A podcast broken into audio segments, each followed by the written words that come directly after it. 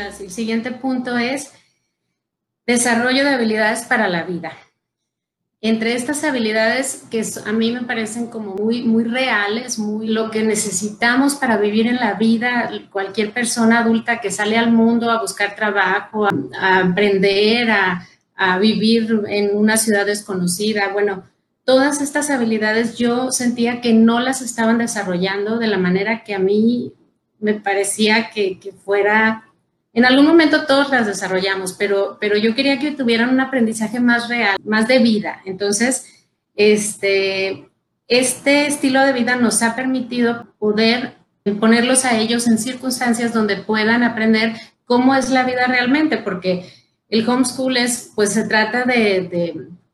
de, la vida, de que los niños viven en un mundo real, donde tú si tienes que salir, tienes que ir al banco, pues llevas a los niños y te acompañan y esto es un banco y esto es un depósito y esto es un retiro y vamos a ir al súper y tú lleva el carrito y, lleva la cuenta y haz la lista del súper, o sea, nos permite vivir cuando todas esas actividades normalmente las hacemos cuando ellos están en clase aprendiendo, entonces aprendiendo.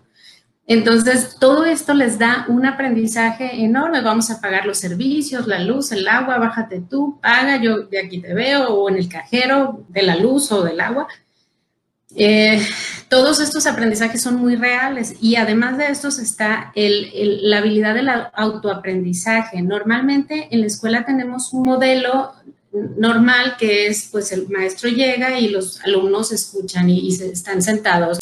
Los alumnos están eh, recibiendo la, la información como de forma unilateral, entonces lo que hace esto es como quitarles esta iniciativa de los niños de hacer, porque es como, espérate, espérate, tienes que ir al ritmo de los demás. No, no digo que sea malo, lo que pasa es que en la vida, cuando llegas a un trabajo, cuando llegas a, empiezas un emprendimiento, pues lo que necesitas es mucha iniciativa. Entonces yo veía que faltaba la iniciativa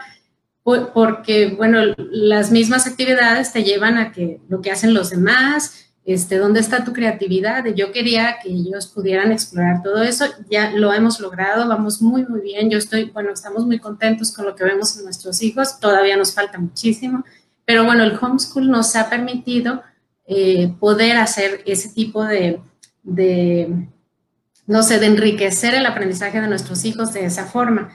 Digo, aparte la gestión del tiempo, como ellos se organizan, que es más apegado a la, vida real, ¿no? Este, que ellos puedan decidir si hoy van a hacer matemáticas o mejor hoy no, hoy nada más hacen español y ya mañana hacen matemáticas lo que faltó, o estos tres días hacen ciencias porque después este, van a hacer otra, otra actividad. O sea, esa forma en que ellos van gestionando eh, no es un proceso rápido, pero hay que darles la oportunidad de que ellos sigan desarrollando y en el homeschool sí hay manera de que tú puedas tener esa flexibilidad para que hagan las cosas este, en su ritmo y a su tiempo.